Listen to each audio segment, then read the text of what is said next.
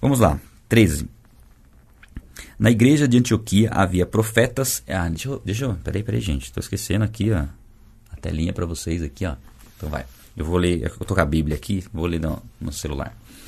Na, na igreja de Antioquia havia profetas e mestres: Barnabé, Simeão, chamado Níger, Lúcio de Cirene, Manaém, que fora criado com Herodes, o tetrarca, e Saulo. Então, aqui Saulo é Paulo, que a gente vai. Não vejo a hora de mudar o nome, mas a gente vai entender que provavelmente não mudou o nome, tá? Mas vamos lá. Ah, enquanto adoravam o Senhor e jejuavam, disse o Espírito Santo: Separem-me Barnabé e Saulo para a obra que os tenho chamado. Assim, depois de jejuar e orar, impuseram-lhe as mãos e os enviaram. E aqui é interessante, né? Enquanto Vou grifar até essa parte aqui, ó. Aqui, ó.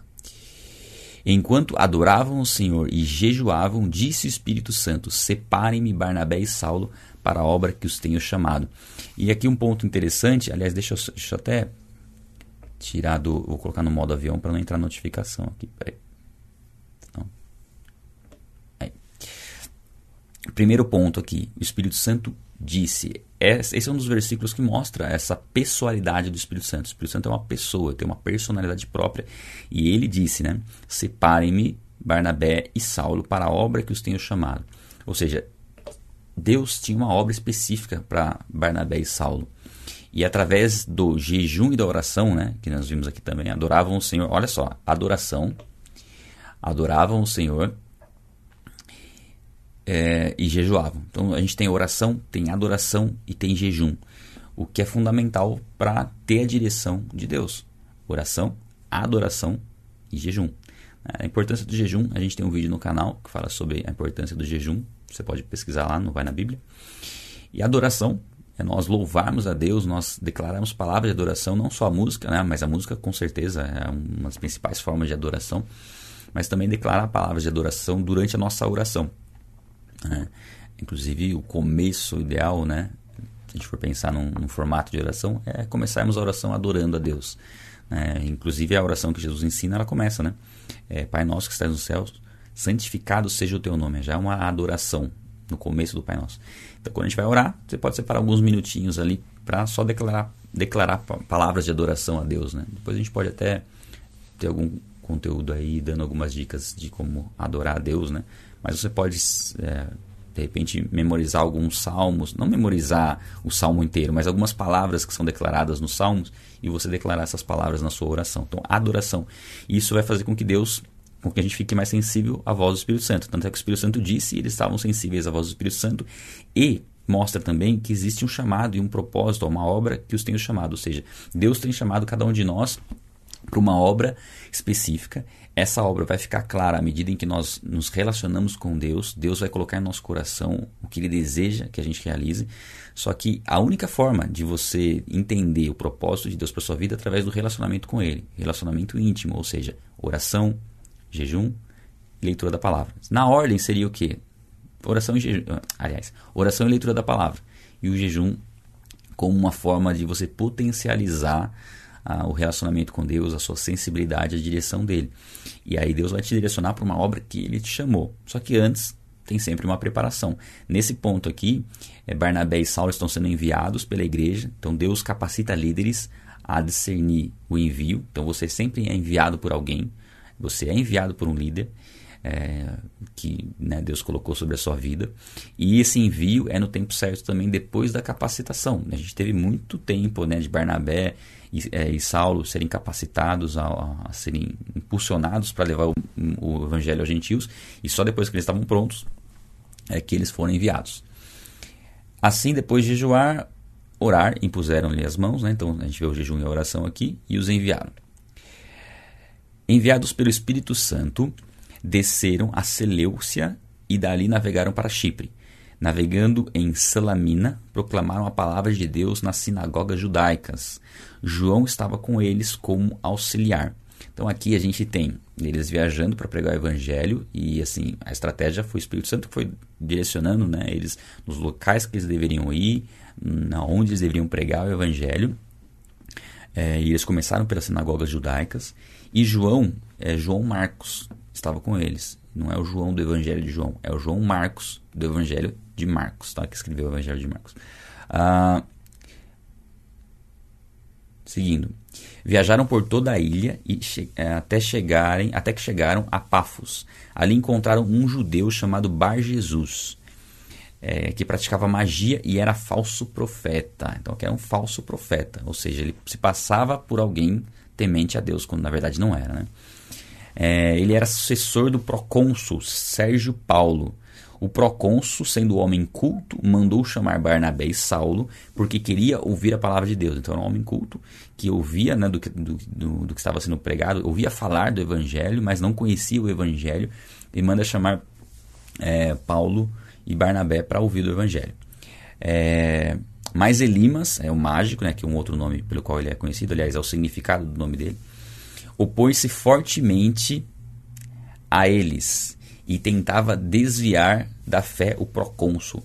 Então, na verdade, ele estava tentando se opor à pregação do evangelho. Uma pessoa queria ouvir o evangelho e ele estava ali pregando heresias, né? tentando desviar a atenção, tentando trazer um, um ensinamento contrário ao que ele, o procônsul estava recebendo. E aí, olha só, Paulo, Saulo, né?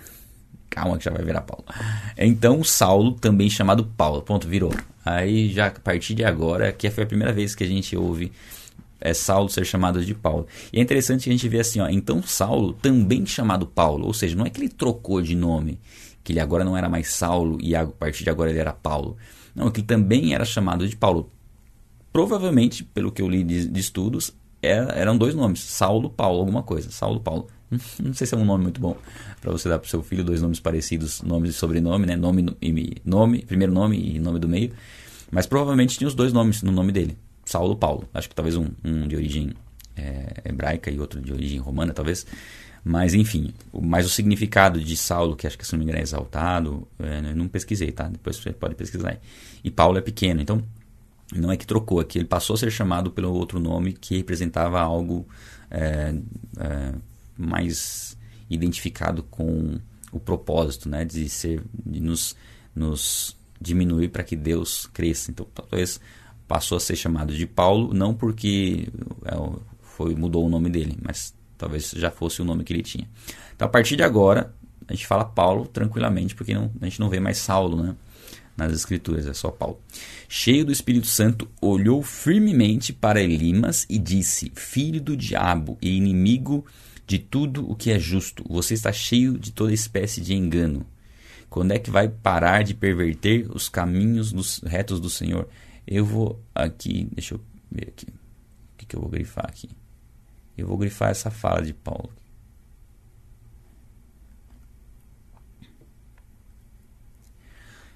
Olha só as palavras que ele usa, como são palavras bem fortes e com o discernimento que Deus tinha dado a ele da assim, da ação do diabo através da vida desse homem. Né? Ó, você está cheio de toda espécie de engano e maldade. Quando é que você vai parar de perverter os caminhos retos do Senhor? Aqui a gente vê um exemplo de uma repreensão de alguém que está se passando por cristão, vamos dizer assim, por alguém temente a Deus, quando na verdade está pregando heresias, está desviando o povo. E é algo extremamente grave diante de Deus, é a postura de você desviar pessoas. Né? Aqueles que desviam pessoas serão jogados com uma intensidade muito grande. Né? é, com rigor maior. É, e aqui mostra para nós o cuidado que nós temos que ter com falsos profetas, com pessoas que aparentemente podem estar, é, né, teoricamente, né, de uma forma assim, sem, sem analisar, estar dizendo a verdade, quando você vai ver a intenção dela por trás é trazer o engano. Então, existem muitas seitas, muitas heresias e muitas pessoas que vão tentar minar a nossa fé. Por isso que é importante a gente ter os fundamentos bíblicos né, bem sólidos na nossa mente, no nosso coração. Aí existem alguns fundamentos. Através do estudo bíblico, a gente não consegue necessariamente se aprofundar, a gente passa a comentar alguns, alguns fundamentos, mas ainda não é tão bom, não é tão, tão eficaz quanto um estudo temático. O estudo que nós estamos fazendo agora é um estudo é, meio que indutivo, né? A gente lê o texto e comenta sobre o texto e vai refletindo sobre o que a gente está lendo. Um estudo temático é quando a gente estuda temas fundamentais das Escrituras. Por exemplo, doutrina da salvação, doutrina de Deus, quem é o Espírito Santo, santidade. Esse tipo de ensinamento a gente não pode ficar sem ele, porque ele vai dar base para a gente analisar tudo que a gente está lendo e ouvindo. Tá? É um cuidado que a gente precisa ter. Então ele repreende e diz o seguinte: saiba que a mão do Senhor está contra você e você ficará cego e incapaz de ver a luz do sol durante algum tempo. Imediatamente vieram sobre ele névoa e escuridão, e ele, tateando, procurava quem o guiasse pela mão. O procônsul, vendo o que havia acontecido, creu profundamente impressionado com o ensino do Senhor. É interessante aqui, porque Deus usa a, a, e dá a ousadia a Paulo para identificar, né, para ter o discernimento que ali havia alguém sendo usado pelo diabo para trazer confusão para o procônsul, e havia um propósito na conversão do procônsul, e Deus dá essa ousadia a ele repreender isso. E o Espírito Santo com certeza falou que ele precisava profetizar né, naquele momento ali para que a pessoa ficasse cega, para que ficasse claro que quem estava com o poder ali, né, com o verdadeiro poder, né, com, com o Espírito Santo. E aí o procônsul fica impressionado com, com o que aconteceu. A gente vê muito disso na igreja primitiva, esses sinais de maneira intensa para mostrar, deixar claro, né, que Deus estava se manifestando por meio da igreja, né, através da ação do Espírito Santo ali na igreja. Ó, de Pafos, Paulo e seus companheiros navegaram para Pergue, na Panfilha. A gente agora começa a perceber que Paulo é sempre citado como o primeiro assim nas narrativas, né? Ele meio que assume uma, uma, uma, liderança ali e a gente vai ver isso ao longo de quase todo o livro de Atos a partir de agora, né? Navegaram para Perge e na Panfilha. João os deixou ali e voltou para Jerusalém. Então aqui a gente tem João uh, fora. A gente não sabe exatamente o motivo né, que levou ele a, a, a voltar para Jerusalém. Uh, não sei se ele estava se opondo a, a Paulo assumir a liderança ou se ele estava, sei lá, não entendendo a pregação do evangelho para os gentios ainda. Não dá para saber exatamente o que aconteceu, mas está é, tá escrito aqui que João deixou ele e voltou para Jerusalém para mostrar algo que aconteceu e explicar o que vai acontecer um pouco mais para frente quando João eles discutem, Paulo e Barnabé acabam discutindo por conta de João. Então talvez tenha, esteja relacionado com essa volta dele para Jerusalém. Né? É, de Perge prosseguiram até Antioquia da Psídia. No sábado entraram na sinagoga e se assentaram. Depois da leitura dos profetas, os chefes da sinagoga mandaram dizer-lhe: Irmãos, é, vocês têm uma mensagem de encorajamento? Se vocês têm uma mensagem de encorajamento ao povo, para o povo falem. Eu vou até grifar isso aqui. Deixa eu ver se tem uma, uma corzinha azul. azul. É, combina mais aqui né, com o nosso fundo. Ó, depois da leitura dos profetas, os chefes da sinagoga mandaram dizer: Irmãos, se vocês têm alguma mensagem de encorajamento para o povo, falem. Né? Por que, que eles foram falar isso? Porque na verdade aqui foi a oportunidade que Paulo e Barnabé tiveram de pregar o evangelho. Então, assim, é interessante né, ver como Deus prepara é, momentos oportunos para a pregação do Evangelho. Eles não foram lá impor o Evangelho, é, não, eles esperaram a oportunidade de fazer isso, sendo autorizados pelos chefes da sinagoga. Né? Ó, Pondo-se em pé, Paulo fez sinal com a mão e disse: Israelitas e gentios tementes a Deus. Essa é a primeira pregação que a gente vê de Paulo, tá? Então presta bem atenção, uma pregação bem interessante. Ela dá uma recapitulada, parecida com aquela pregação de, de Estevão, mas aqui bem mais curtinha, né? E olha só como ele está pregando ali para judeus e gentios. Mas tinha muitos judeus ali e estava na sinagoga. Então por isso ele contextualiza a pregação dele. Pondo-se em pé, Paulo fez sinal com a mão e disse: Israelitas e gentios tementes a Deus, ouçam-me. O Deus do povo de Israel escolheu nossos antepassados e exaltou o povo durante sua permanência no Egito com um grande poder. Os fez sair daquele país e os aturou no deserto durante cerca de 40 anos, falando que teve que aturar o povo, né, o tamanho da desobediência do povo. Mas aqui o que ele faz? Ele remete à história do povo judeu para contextualizar o que ele vai falar. Então ele fala que o povo foi abençoado por Deus, mas mostra já uma rebeldia do povo. Já começa a ver, mostrar que teve problemas no ano passado que talvez não, não houvesse é, muitos não reconhecessem esse problema de, que, da falta de fé e rebeldia do próprio povo, né? Que aconteceu é, durante 40 anos. Né? Ele destruiu sete nações em Canaã e deu a terra delas como herança ao seu povo. Aí que através de Josué invadiram a terra prometida, né? conquistaram a terra prometida. Tudo isso levou cerca de 450 anos. Mas depois disso, ele lhes deu juízes até o tempo do profeta Samuel. E aí a gente tem o livro de Juízes, onde é, Israel se desviava, Deus levantava, um, se desviava, era oprimido por, pelos povos pagãos, povos estrangeiros. Aí Deus levantava um juiz que libertava o povo. Aí o povo, depois que era liberto, relaxava de novo, é, se, se entregava para a idolatria. Aí era oprimido pelos povos. Aí Deus levantava outro juiz, até Samuel, que foi o último juiz, e juiz e profeta, né? E o povo pediu um rei, né, para Samuel. Então o povo pediu um rei e Deus lhe deu Saul, filho de Quis, da tribo de Benjamim, que reinou 40 anos. Depois do reinado de Saul, levantou Davi como rei, sobre quem testemunhou: Encontrei Davi, filho de Jessé, homem segundo o meu coração. Homem segundo o meu coração, e ele fará tudo o que for da minha vontade. É interessante, né? Porque Deus, o povo pediu um, um rei, rejeitou a Deus. Deus deu Saul, que foi um rei péssimo, na verdade. No começo até estava indo bem, mas depois foi péssimo porque ele temia ao povo e não a Deus. E depois Deus levanta é, Davi, que era um homem segundo o seu coração. Por que Davi era um homem segundo o coração de Deus? Porque estava disposto a fazer tudo o que fosse da vontade de Deus. Então, esse homem segundo o coração, ter um coração segundo o coração de Deus, é estar disposto a fazer tudo o que é da vontade de Deus e abrindo mão da própria vontade.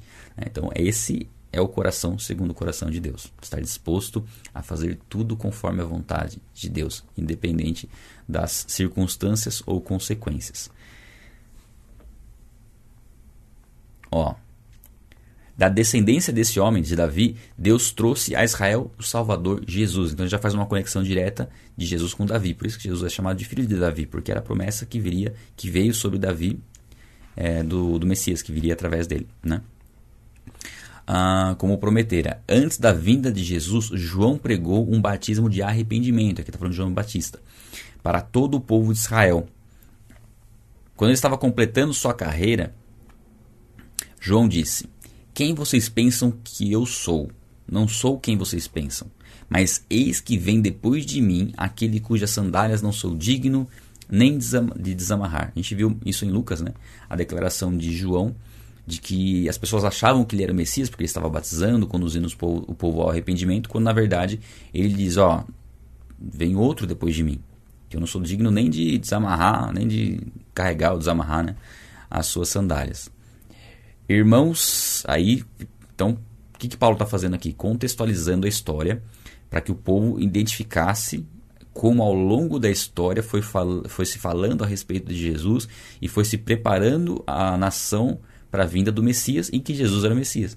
Então ele, ele não simplesmente chega fora do contexto pro, pro, pro povo ali e já fala de Jesus. Não, ele tenta entender qual é o seu público, com quem ele está falando, né, que era no caso judeus, e traz um contexto para mostrar como as escrituras que o povo judeu conhecia aponta para Jesus. Essa é uma estratégia de evangelismo, é uma forma de você evangelizar quando você entende o conceito, aquilo que a pessoa pensa, né, qual é a visão de mundo que ela tem, você tem uma ideia, pelo menos básica disso, e aí com, com base nessas informações trazer a mensagem compreensível, de forma compreensível. Né?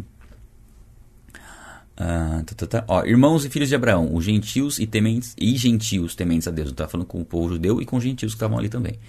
É, a nós foi enviada esta mensagem de salvação. A nós quem? Aos judeus. Ó, ó, ó gentios. É, a nós, judeus, foi enviada essa mensagem de salvação. Né? O povo de Jerusalém e seus governantes não reconheceram Jesus. Ou seja, Jesus veio para os seus, mas os seus não o receberam. É, mas ao condená-lo, condená-lo, cumpriram as palavras dos profetas que são lidas todos os sábados. Olha só como é, como é, é vou até grifar aqui, vou grifar tudo. Uh, interessante que Paulo fala o seguinte, ó, é, a rejeição ao Messias estava profetizada na palavra que vocês leem todo sábado. Tipo assim, vocês, estão, vocês têm acesso à palavra, mas vocês não estão entendendo a palavra. Né? Vocês leem todo sábado e vocês ainda não conseguiram ainda enxergar que ela aponta para o Messias. Né?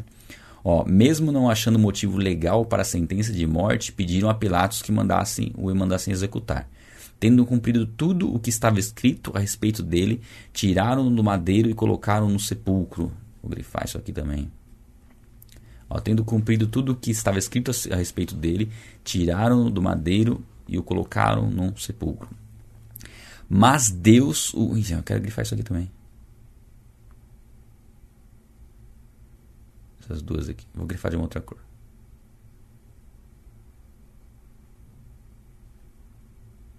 Mas Deus o restou dos mortos, e por muitos dias foi visto por aqueles que tinham ido com ele da Galiléia para Jerusalém. Esses agora são testemunhas de Jesus ao povo. Então aqui mostra que Deus restou a Cristo, ele não permaneceu morto. Ele está falando isso, né, que Jesus que foi crucificado, foi sepultado, não permaneceu morto. Ele está pregando isso e mostrando que isso, é, e começa a mostrar que isso era falado nas Escrituras. Né, ó. Nós lhes anunciamos as boas novas, o que Deus prometeu a nós, a nossos antepassados, ele cumpriu para nós, seus filhos, ressuscitando Jesus como está escrito em Salmo 2. E aqui ele começa a citar o Antigo Testamento. Uma vez que ele falou que o Antigo Testamento falava sobre Jesus, ele começa a citar o Antigo Testamento. E o Salmos 2 que ele cita aqui, né? É, Salmo 2,7, se não me engano. Tu és meu filho e hoje te gerei. E ele está falando isso aqui, esse texto, tu és meu filho hoje te gerei, com o contexto da ressurreição. Né? Essa geração de Jesus após a ressurreição, é, mostrando que ele não permaneceria morto. Deixa eu só ver aqui a observação que tem aqui. É Salmo 2, 2 7. Ó, o fato de Deus, de que Deus o restou dentre os mortos para que nunca mais entrasse em decomposição, é declarado nestas palavras: Eu dou a você as santas e fiéis bênçãos prometidas a Davi. Ou seja, havia uma promessa. Aqui, se não me engano, é um salmo também, vamos ver. Sal, é, não, aqui é Isaías. Isaías 55, 3. Essa promessa aqui fala, a promessa que havia sobre Davi é que o seu trono permaneceria para sempre. É algo que não, não, não deixaria de, de haver um, um, uh, um, reino, um reino né? um, um, rei sobre o trono de Davi. Né? E para ter um rei sobre o trono de Davi que permanecesse para sempre, esse rei não poderia permanecer morto. Né? Que no caso é Jesus Cristo. E aí o próximo versículo já deixa até mais claro isso. Ó. Ele diz noutra passagem: Não permitirás que o teu santo sofra decomposição. Deixa eu ver. Onde que é esse aqui? Esse aqui é Salmo é, 16, 10. Então, ó, não permitirás que o teu santo sofra decomposição. Aqui, Davi não poderia estar falando de si próprio. Por quê? Porque ele foi morto, sepultado e o seu corpo se decompôs. No caso de Cristo, não. Então, essa palavra aqui, isso mostra que esse salmo não se referia a Davi, então, o que, que Paulo está fazendo aqui? Mostrando passagens bíblicas, e principalmente esse versículo mais específico ainda, mostrando para o povo, ó, como que Davi poderia estar falando dele se o corpo dele sofreu decomposição? Significa que ele estava falando de alguém que não sofreria decomposição, ou seja, alguém que ressuscitaria dentre os mortos. Ou seja, a ressurreição de Cristo é declarada nas Escrituras que vocês leem aqui todo sábado. Basicamente é isso, né? É, tendo, pois, Davi servido ao propósito de Deus em sua geração, adormeceu foi sepultado com os seus antepassados e o seu corpo se decompôs. Mas aquele a quem Deus ressuscitou não sofreu decomposição. Aqui está falando de Cristo, já aponta direto para Cristo é, na narrativa dele. Né? Uh, portanto, meus irmãos, quero que saibam que mediante Jesus é proclamado o perdão dos pecados. Por meio dele, todo aquele que crê é justificado de todas as, de todas as coisas das quais não podiam ser justificados pela lei de Moisés. Então aqui, ó, vou, eu queria grifar tudo aqui na verdade, né? Mas eu vou grifar só esse aqui. Vamos pôr um, um rosinha aqui, ó. Mas eu queria ler o de cima. Eu vou grifar o de cima também. Esse aqui. Ficar tudo colorido. Ah, mediante Jesus é proclamado o perdão dos pecados, ou seja, eles teriam acesso ao perdão dos pecados através de Cristo. Ó, por meio dele, todo aquele, todo aquele que crê é justificado de todas as, as coisas, ou seja, a lei, ela era a lei do Antigo Testamento, ela não justificava, ela condenava, ela mostrava e apontava o pecado. A lei é boa, mas através da lei não havia como você ser justificado do seu pecado. Você poderia, e você deveria, né? É, oferecer sacrifícios a Deus para fazer uma cobertura sobre o pecado, mas não declarado justo diante de Deus, porque a sua culpa permanecia. Era apenas uma cobertura. O perdão e a justificação só viriam através de Jesus Cristo. Então, o que ele está explicando? A lei te condena, mas para você ser justificado e perdoado do pecado de maneira plena, é somente através de Jesus Cristo. Ah, colorido, hein? Ah, cuidem para que não aconteça o que disseram os profetas. Olhem, escarnecedores, admirem-se e pereçam, pois nos dias de vocês farei algo em que vocês jamais creriam se a vocês fosse contado. Aqui é Abacuque, né? Deixa eu ver. Peraí, peraí. Tem aqui o Abacuque 1.5. Aqui está falando de um juízo que veio sobre o povo de Israel por parte de um povo estrangeiro. Né? O que aconteceu aqui, que ele está declarando. E aqui ele está trazendo isso aqui como uma, uma referência ao oposto que estava acontecendo agora, ou seja, o evangelho do o evangelho de salvação é, dos judeus abençoando os gentios, né? saindo dos judeus e indo para os gentios. Então aqui ele está mostrando que isso era algo que eles não, não, não imaginariam que fosse acontecer, é que Deus fosse alcançar os gentios através da pregação do evangelho que foi ministrada em primeiro lugar, né, em primeiro momento para os judeus. Quando Paulo e Barnabé estavam saindo da sinagoga, o povo convidou a falar mais a respeito dessas coisas no sábado seguinte. Interessante aqui, né? Quando a prega... olha só, quando a pregação ela, ela atinge aquilo que precisa atingir, né? Quando ela é guiada por Deus, quando ela é guiada pelo Espírito Santo, isso gera em nós um desejo de ouvir mais. É um desejo de ouvir mais. Não significa que se você ouve uma pregação e você não gosta dela, que essa pregação não é dirigida pelo Espírito Santo. Não é nesse sentido. Você pode estar cansado, talvez. Né? Enfim, tem uma série de, de, coisas assim. Mas é gostoso a gente ver quando, é, quando né, ter essa oportunidade de quando a gente ouve algo e aquilo gera no nosso coração um desejo de conhecer mais. Isso tem que haver no nosso coração, um desejo de conhecer mais, de aprofundar mais. Jamais pode perder isso, sabe? E aí, aqui eles queriam ouvir, eles tinham ouvido algo assim totalmente novo, novo, né? Eles não tinham essa ideia, eles queriam ouvir na, na, no sábado seguinte. E é interessante, ó.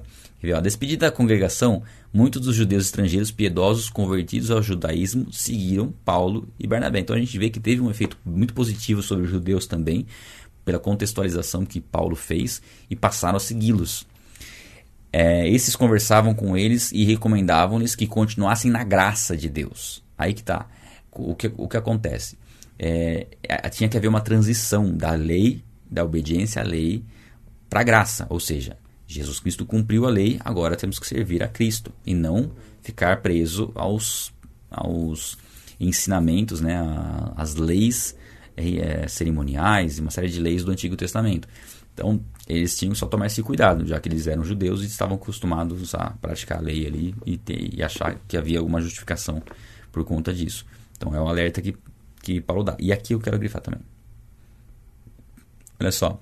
No sábado seguinte, quase toda a cidade, ó, quase toda a cidade se reuniu para ouvir a palavra do Senhor. Você imagina, né? É, não sei que cidade que você mora aí, mas imagina que, que imagine o que aconteceu. É, algumas pessoas, não sei quantas pessoas, vamos, vamos pensar aí, vai, mil pessoas acompanharam a pregação de Paulo. No sábado seguinte, quase toda a cidade vai lá. O que, que esses mil fizeram? Eles falaram para todo mundo daquilo que, que eles tinham ouvido e daquilo que eles estavam experimentando para que mais pessoas viessem. Né? Então eu estou falando mil né, né, é, com segundas intenções aqui, mas a gente tem mil pessoas aqui acompanhando. Então olha o potencial que nós temos se de fato esse, esse, essa leitura bíblica tem é, transformado a sua vida, é, Será que a sua postura está como essa postura que eles tiveram? Que é uma postura de alguém que está sendo edificado e quer que mais pessoas sejam edificadas. Então, aqui é um ponto importante para a gente refletir sobre como está o nosso papel na divulgação e proclamação do Evangelho. Não digo somente do que a gente está fazendo aqui, mas da pregação do Evangelho em si. É que, né, o que a gente está fazendo aqui, lendo a palavra e meditando, se encaixa perfeitamente com, essa, com esse propósito, né, de divulgar isso. É claro que nem todos vão acordar cedo, aceitar esse desafio de participar aqui no horário que a gente está, mas eles podem assistir a gravação depois. Mas a empolgação de perceber a transformação e aquilo que, que, que, que vem de Deus fez com que eles falassem para a cidade inteira e no sábado seguinte todo mundo estava lá, tá? Então divulguem, divulguem também para que mais pessoas possam ter acesso ao que nós estamos tendo. Né? É, quando os judeus viram a multidão, ficaram cheios de inveja e blasfemando contradiziam o que Paulo estava dizendo. Olha só, quando chegou no ponto de das pessoas é, darem atenção àqueles que estavam pregando o evangelho, aqueles que tinham o domínio religioso, que eram judeus, e que é o que aconteceu com Jesus, é o que aconteceu quando Estevão pregou, surgiu de novo aquele sentimento de inveja e de falar, poxa, estão dando mais atenção a eles do que a nós. E né, com aquela mente cauterizada de não reconhecer a, a verdade sendo pregada ali, apesar de tudo que Paulo ministrou, eles tiveram inveja. E aí, ó, então Paulo e Barnabé responderam corajosamente. Era necessário começar a discutir, né, com, é, contradizer eles. Então Paulo e Barnabé eles disseram corajosamente: era necessário anunciar primeiro a vocês a palavra de Deus, uma vez que a rejeitaram e não julgar, não se julgaram dignos da vida eterna, agora nos voltamos para os gentios. Então aqui Paulo diz, ó, vocês rejeitaram, isso fala lá em João também, né? Veio para os seus, mas os seus não o receberam. Contudo, aos que o receberam, deu-lhes o direito de se tornarem filhos de Deus. Então os judeus rejeitaram o Messias como nação, rejeitaram o Messias e agora o evangelho estava se voltando aos gentios. Pois assim o Senhor nos ordenou: Eu fiz de você luz para os gentios, para que você leve a salvação até os confins da terra. Esse é o propósito da nação de Israel. Esse é o propósito da nação de Israel. Aceitar o Messias através da nação de Israel, o evangelho alcançar os gentios. Sempre foi o propósito de Deus alcançar os gentios, os não judeus, né? Sempre foi. Qual era o propósito? Através da nação de Israel e do relacionamento da nação de Israel com Deus, os, os povos gentios serem alcançados, todos os povos da terra serem alcançados. Mas a nação desobedeceu a Deus. Né? No deserto, é, ao longo da, da conquista, depois da conquista da terra prometida, até que o Messias vem e eles rejeitam o Messias também. Né? Israel, como nação, ainda se converterá ao Senhor. Tá? Isso é bíblico e isso vai acontecer na tribulação. Uh, ouvindo isso, os gentios alegraram-se, e, e, nós temos que entender também e ter um, um, reconhecimento que a salvação vem dos judeus. Né? Então, nós, os judeus rejeitaram a Cristo, mas nós temos que ter uma, uma consideração, é, é, uma autoestima, autoestima não, é uma consideração honrar o povo judeu por conta do propósito que Deus tem para a vida deles. A gente vai passar por passagens nas Escrituras que deixam isso mais claro. Hebreus é um, é um, livro interessante que fala sobre isso também. E tem outros, outros livros da Bíblia ali, nas cartas, que explicam um pouco melhor essa questão, né? De, de entendemos que o povo é o povo escolhido por Deus, um povo amado por Deus, que é, né, momentaneamente está rebelado contra ele, mas muitos judeus se convertem, mas como nação não reconhecem o Messias, mas irão reconhecer. É, ouvindo isso, os gentios se alegraram e bendizeram a palavra do Senhor e creram todos que haviam sido designados para a vida eterna. Aqui mais uma passagem interessante para a gente observar e comentar pelo seguinte. Primeiro, os gentios se alegraram porque perceberam que o evangelho era para eles, que a salvação de Deus sempre foi para eles também, né? Esse é um ponto muito legal de a gente observar. E o outro ponto, deixa eu iniciar a luz aqui. É, e o outro ponto aqui, ó, creram todos os que foram designados, né, haviam sido designados para a vida eterna.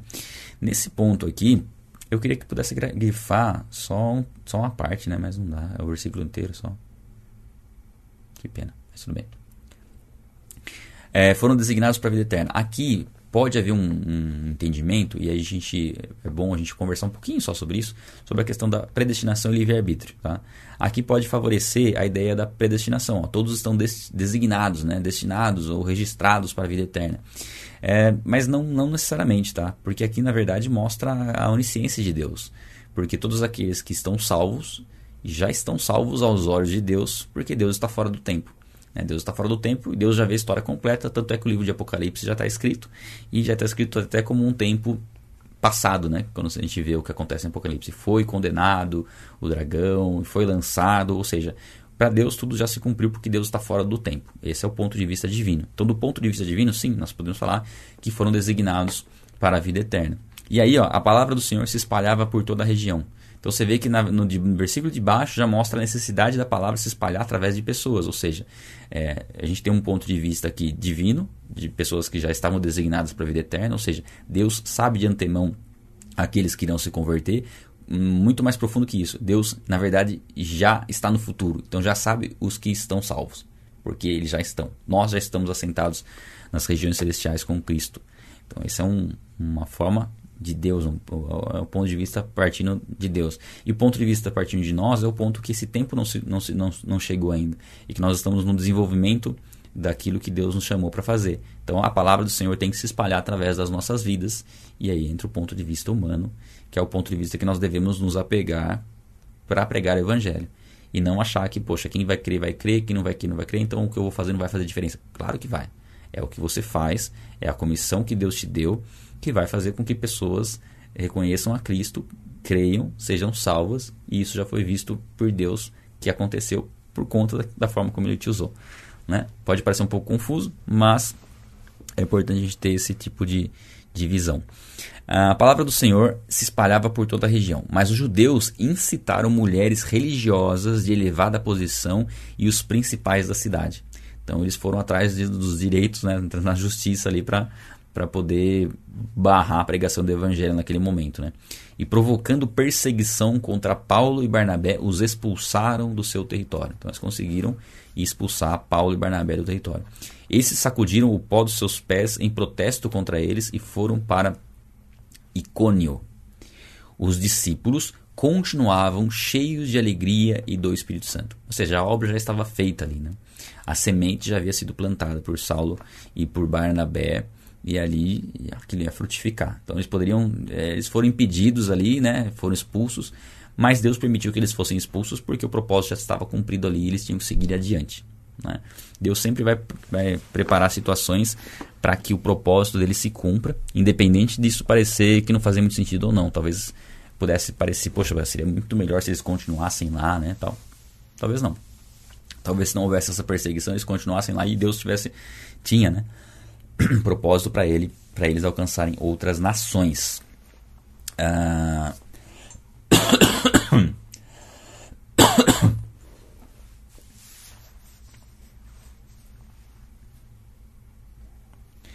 Uh, tava lendo um comentário ali. Bom, é isso. Atos 13 nos ensina muitas coisas. Deixa eu vir mais pro meio aqui. Aí. Nos ensina muitas coisas. É, quero ouvir de vocês também, a reflexão de vocês depois nos comentários desse vídeo aqui. a gente. Eu creio que assim, quando a gente lê o, o as, os evangelhos e começa a ler a história da igreja, isso nos coloca num, num nível de, de entendimento muito mais profundo das escrituras, né, quando a gente faz essa leitura sequencial, quando a gente vai colocando, pontuando e vendo como Deus trabalhou de maneira perfeita ao longo da história para que o evangelho chegasse nas nossas mãos hoje como ele está. Nós somos privilegiados por olhar né, para as escrituras e conseguir ver todas essas histórias e todos esses exemplos né, de ousadia na pregação do evangelho, de como Deus usou é, os seus servos para pregar com ousadia. Isso tem que despertar em nós o desejo de fazer o mesmo. Né? No contexto que nós estamos vivendo hoje, é, na realidade que nós estamos vivendo hoje. Né? Hoje nós temos acesso a tecnologias e formas de propagar e, e difundir o evangelho que estão nas nossas mãos. É, então nós temos uma responsabilidade. Primeiro, eu creio que a primeira responsabilidade nossa é nos aprofundarmos no conhecimento bíblico. A leitura bíblica é, o, é, é, é essencial, ela é essencial. A leitura bíblica e a oração. Só que ela precisa vir acompanhada de, do processo do discipulado. A gente comentou, né? O discipulado. Tem até uma frase que a gente falou, né? Que conversão sem discipulado é árvore sem raiz. Porque o discipulado é você se aprofundar nos fundamentos. São os fundamentos que vão dar base para que você construa tudo tudo, não só, a, não só o seu relacionamento com Deus, mas tudo que você for fazer, fazer na vida precisa dessa base. E essa base, nós precisamos buscar esse conhecimento. Né? Não podemos deixar isso como algo opcional, secundário. Procure se dedicar a conhecer. É, a gente tem conteúdos no canal que você pode acompanhar, plano de salvação, é, o processo do perdão. São temas essenciais para que a gente conheça e procure se aprofundar no conhecimento bíblico e deixar com que Deus ministre ao seu coração para que, no tempo devido, ele te use de maneira poderosa. Mas o que você faz no particular é que vai te preparar. Então, o que, que é legal? Quando você separa esse tempo de oração e de leitura bíblica, você pode descansar, porque Deus vai te dar direção a cada coisa. Você vai estar sensível à voz de Deus para cumprir o chamado e propósito que Ele tem para sua vida. Porque Deus tem uma obra para sua vida que está começando. Né? Está começando. Como tem uma obra na minha vida que está começando também.